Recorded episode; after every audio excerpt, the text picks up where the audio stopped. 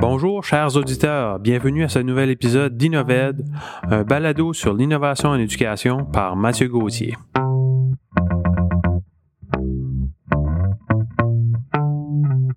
Bonjour, chers auditeurs. Merci de vous nous joindre à nous euh, pour une autre épisode. Euh, donc, le balado commence à prendre un peu d'ampleur. Vous allez pouvoir le voir disponible dans différentes plateformes, dont notamment euh, Apple Podcast, iHeartRadio, Spotify. Donc, si vous faites la recherche de Mathieu Gauthier dans ces différents médiums, vous devrez pouvoir me trouver et abonnez-vous. Donc, on commence à avoir plusieurs auditeurs, donc merci beaucoup de m'accorder ce temps-là. Euh, je voudrais aussi saluer euh, Vicky Landry qui nous a répondu à savoir qu'est-ce qu'elle faisait avec cet outil technopédagogique qui était Tingling. Donc Vicky nous a partagé qu'elle utilisait ça avec les élèves allophones pour aider les élèves à euh, augmenter leur vocabulaire. Donc, pour l'épisode de cette semaine, je me suis entretenu avec José Lévesque-Couturier, qui est une de mes collègues ici au district scolaire francophone sud. Euh, José est responsable des labos créatifs dans notre district. Donc, euh, on s'est entretenu à savoir qu'est-ce qu'est cette culture maker. Et euh, sur ce, je vous souhaite un très bel épisode. Donc, pour l'émission de cette semaine, on est en présence de José Lévesque-Couturier. Donc, merci José d'avoir accepté l'invitation. Fait plaisir. Donc, euh, José, pour que nos auditeurs apprennent un peu plus à te connaître, est-ce que tu pourrais nous parler un peu de ton euh, projet de vie de carrière et comment ça évolue au fil du temps? Euh, oui, je peux vous parler un peu de ça, euh, Mathieu. comme enfant, j'étais un enfant peut-être un peu rebelle. J'aimais expérimenter différentes choses. briser mes jouets était un, un passe-temps que, que j'aimais. Mais à l'école, je réussissais quand même bien au niveau académique parce que j'arrivais quand même à, à me conformer à ce qu'on on me demandait de faire. Euh, rendu au secondaire, j'étais vraiment pas certaine dans quelle voie je voulais aller parce que euh, il y avait tellement beaucoup de choses qui m'intéressaient que j'avais de la difficulté à, cerner une carrière. Euh, fait que c'est un peu le hasard qui m'a amené à, à choisir euh, d'appliquer en sciences forestières à l'université de Moncton. Et puis, euh, ouais, juste parce que dans le fond, j'aimais les sciences, j'aimais la bio, j'aimais euh, tout ce qui est écologie, environnement. Euh, c'est des choses que j'aimais beaucoup.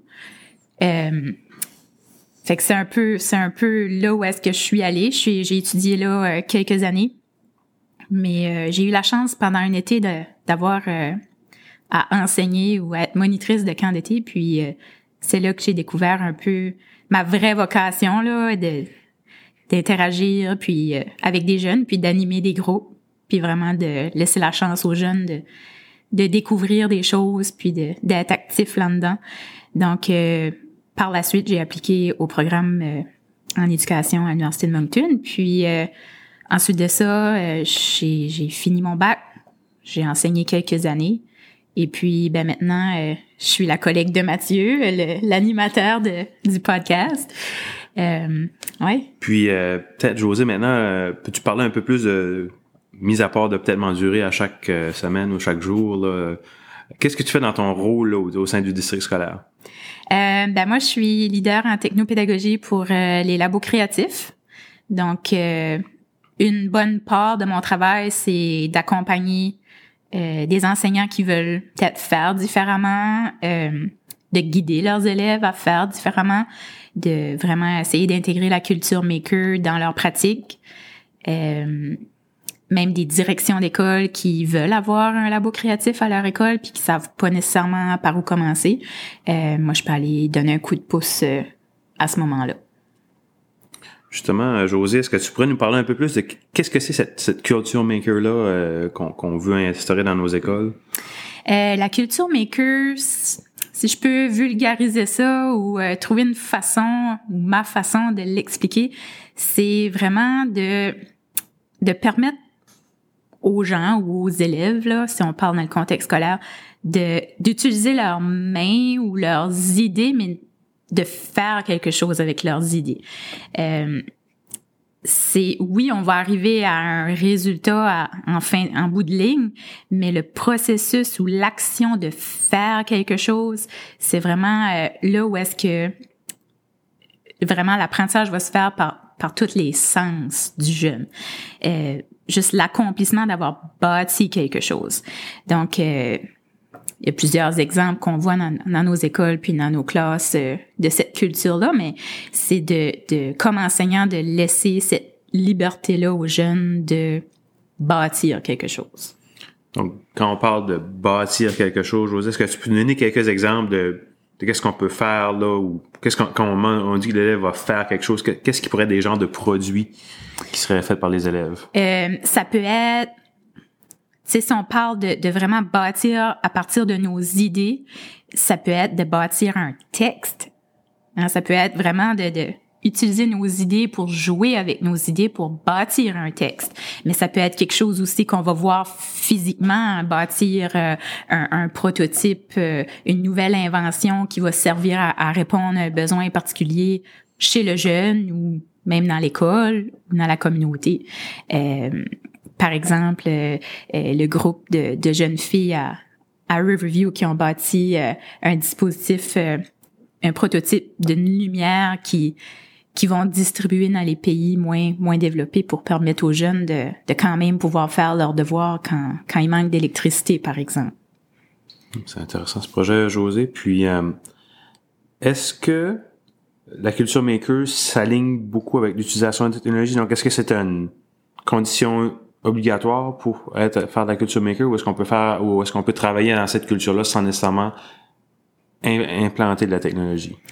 Euh, on peut avoir, par exemple, euh, des projets qui sont peut-être plus low-tech, entre guillemets, ou des projets qui sont plus high-tech aussi. Euh, c'est certain que le niveau d'aisance de, de l'enseignant envers certaines technologies peut ou ne peut pas influencer ce que l'élève va utiliser, mais vraiment au départ, ça devrait vraiment dépendre de qu'est-ce que l'élève aimerait faire. Mais oui, c'est certain que la technologie est très présente dans les projets.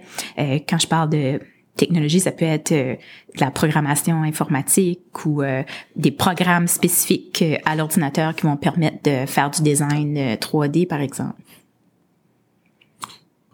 maintenant, José, on devrait peut-être parler de comment cette culture maker-là va transformer l'expérience éducative des élèves?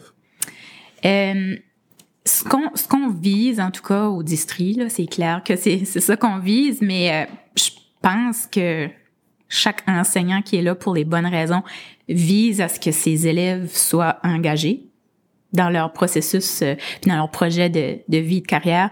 Puis je pense qu'en intégrant cette culture là, selon moi, si l'élève a la chance de travailler un projet qui répond à ses besoins, qui qui vient justement chercher ses intérêts. Euh, je pense pas qu'on peut passer à côté à côté du chemin si on veut là. Je pense vraiment que en laissant cette liberté-là à l'élève d'explorer différentes choses, euh, leur expérience éducative va juste en être grandissante euh, puis positive. Là. Dans ton expérience, José, est-ce que tu as constaté des, des changements au point de vue de l'engagement de l'élève? Est-ce que t'es, des enseignants que t'accompagnent te font des témoignages ou même dans, dans tes propres expériences en tant qu'enseignant? Euh, ce que je remarque beaucoup, c'est que quand, euh, l'élève euh, est vraiment concentré, je sais pas si concentré c'est le bon mot, mais absorbé là, dans son projet, euh, moi j'ai remarqué que beaucoup d'élèves qui se rendent même pas compte que la journée est finie ou que c'est l'heure du dîner ou ils sont tellement absorbés, ils sont quasiment en, transe là si tu veux là, tu sais, ils sont vraiment euh, engagés, motivés. Puis je pense, selon moi, les, les grands inventaires qui existaient euh, sur Terre, quand ils ont trouvé quelque chose qui les passionnait, veut veut pas, ça prend de la concentration, ça prend euh, ce vouloir-là de, de continuer à essayer de résoudre des problèmes, puis de d'achever un projet. Puis je, moi, c'est ça que je remarque le plus dans ce type de projet-là. Puis comment un projet qui, qui met en place la, la culture maker se marie avec l'innovation pédagogique? Donc, comment on peut dire que c'est innovant? Ben, moi, je pense juste de le fait de laisser la liberté à l'élève Juste ça en soi, je trouve que c'est pas l'enseignant qui va tout dire à l'élève. Tu dois faire ça, étape 1, étape 2, tu dois faire ça. Juste de laisser cette chance-là à l'élève, je trouve que c'est une pratique. Euh, tu sais qu'on on peut penser que c'est juste le gros bon sens, mais traditionnellement, c'est pas ça qu'on qu'on faisait. Hein. Euh, fait que juste ça en soi, je trouve que, moi, je trouve que c'est une pratique innovante. Puis euh, pour nos auditeurs, s'il y en a qui veulent faire leur premier pas là en, avec cette culture maker là, qu'est-ce qui seraient les, premiers pas justement que tu recommanderais euh, dans ce sens-là? Euh, Comme enseignant qui qui voudrait tenter euh, des projets comme ça dans sa salle de classe, euh, moi ce que ce que je dirais peut-être à ces enseignants là, ça serait peut-être deux choses. De un, trouver qu'est-ce qui les passionne eux, eux-mêmes, comme enseignants? Souvent, quand on part de quelque chose qui, qui nous passionne ou qui nous intéresse, euh, cet enthousiasme-là va, va, se dégager, puis les élèves sont très réceptifs à, à ce genre de choses-là.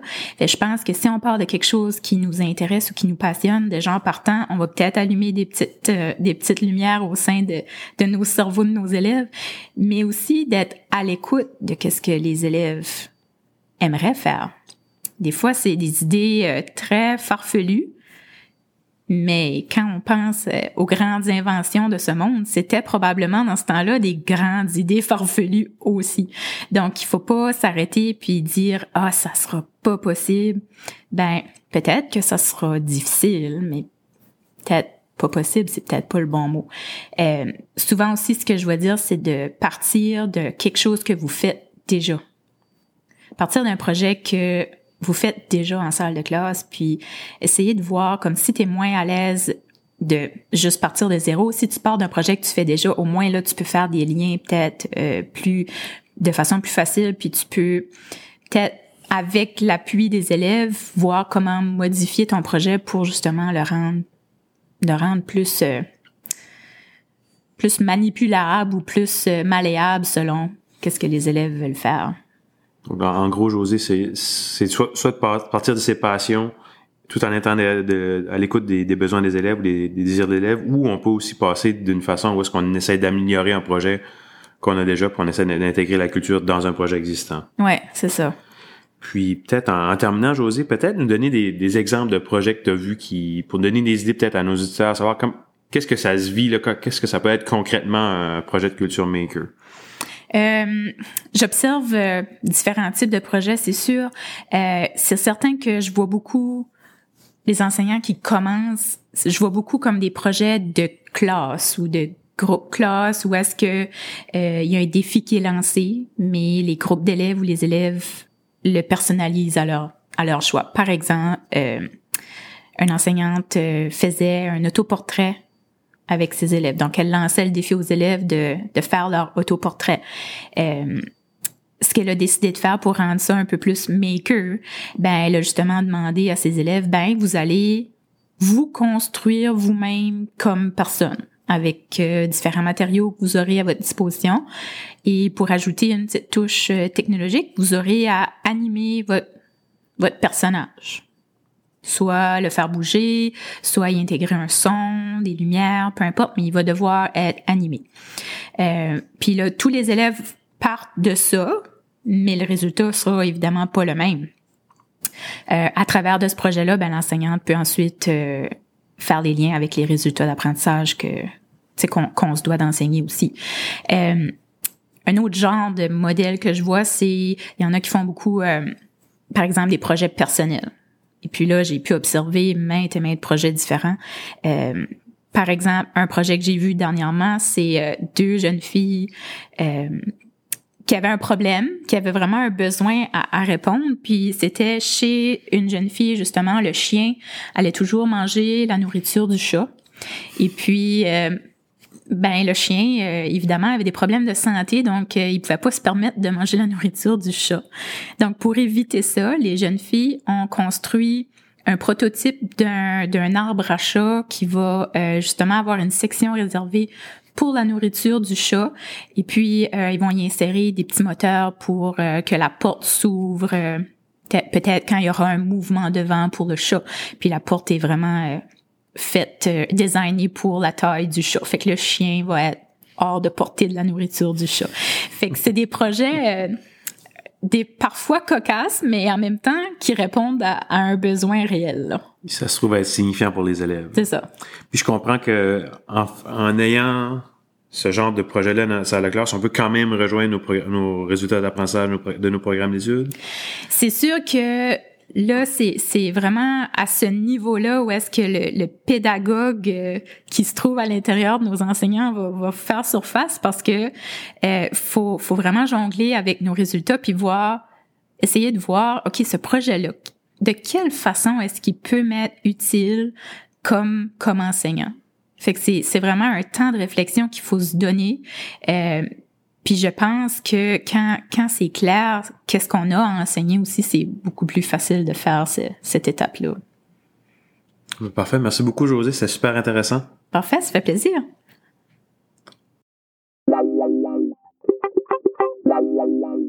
Voici maintenant les questions en vrac.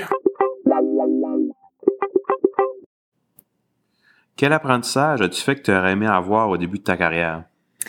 Euh, avec l'expérience, on, essaie des choses, on faillit, mais c'est, je pense, l'important c'est de réessayer.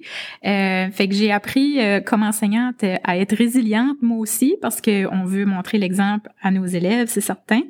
Euh, j'ai aussi appris que parfois il faut essayer des choses sans nécessairement demander la permission. Et puis, euh, ouais, il faut oser, je pense, des fois.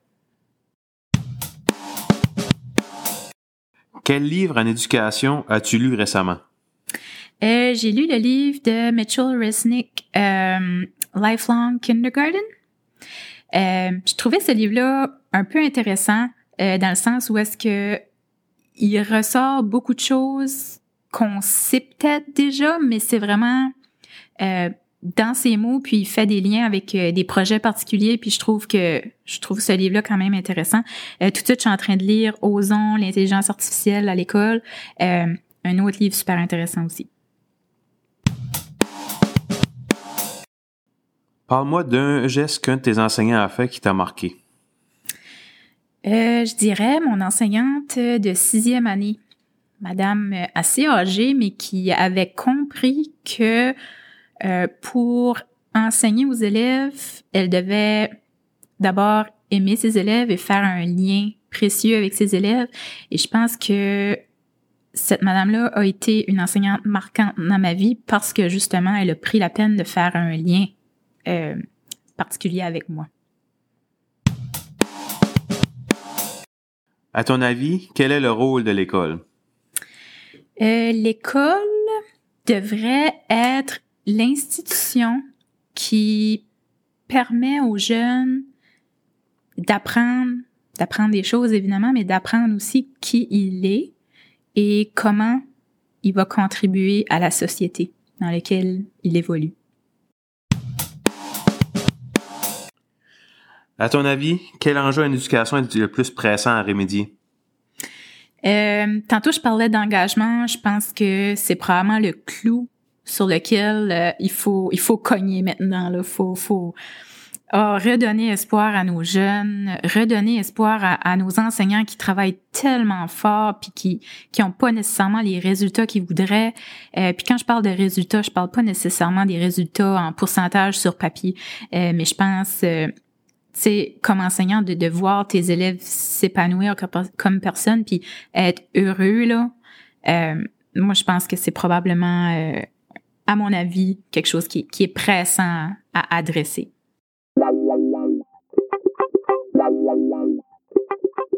Et c'est maintenant le temps de vous présenter notre outil technopédagogique.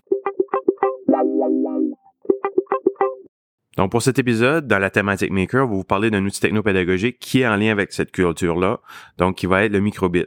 Donc le microbit, c'est une petite carte, un microcontrôleur qu'on peut acheter euh, pour environ 25 dollars euh, sur divers fournisseurs. Euh, et cet outil-là permet de créer plusieurs petits programmes informatiques. Donc c'est une belle introduction à la programmation informatique. L'élève peut commencer avec une programmation en bloc et aller créer différents jeux qui sont disponibles en ligne. Donc on a plusieurs tutoriels, on a plusieurs possibilités sur les sites de Make Code et on peut aller voir euh, qu'est-ce qu'il y a là, puis vraiment guider les élèves et apprendre à mesure avec eux si on n'est pas nécessairement habile. Lorsqu'on est plus rendu un peu plus avancé, ce qu'on peut faire, on peut aller travailler avec le circuit créatif, le fameux B-board de Labo Créatif, euh, qui peut être euh, demandé auprès de cet organisme-là. Donc, si vous êtes en, Atlantique, demandez à cet organisme pour pouvoir le faire. Il vous couvre partout l'Atlantique. Si vous êtes à l'extérieur de l'Atlantique, je sais pas, contactez cet organisme-là, Labo Créatif, Brilliant Labs, et ils vont peut-être pouvoir trouver une solution magique pour vous amener avec, avec un circuit créatif. Euh, ça ouvre beaucoup les possibilités. Donc, euh, vous pouvez prendre cette petite carte-là à 25 en plus du circuit créatif et y ajouter plusieurs, une multitude de capteurs, euh, des clickboards. Et vous pouvez créer, les, amener les élèves à créer plein de choses, leur robot, leur propre robot, leur propre solution à des vrais problèmes de la vie. Donc, voici l'outil. C'était le microbit. J'espère que vous avez aimé cet épisode. On se revoit au prochain.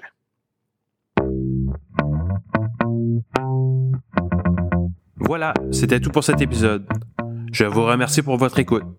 N'hésitez pas à me contacter pour me partager votre rétroaction. Vous pouvez le faire sur Twitter, soit sur le compte de la balado à commercial balado innoved ou sur mon compte personnel à commercial matgoats m a t g a u t h s. De plus, n'hésitez pas à vous abonner à cette balado. À la prochaine.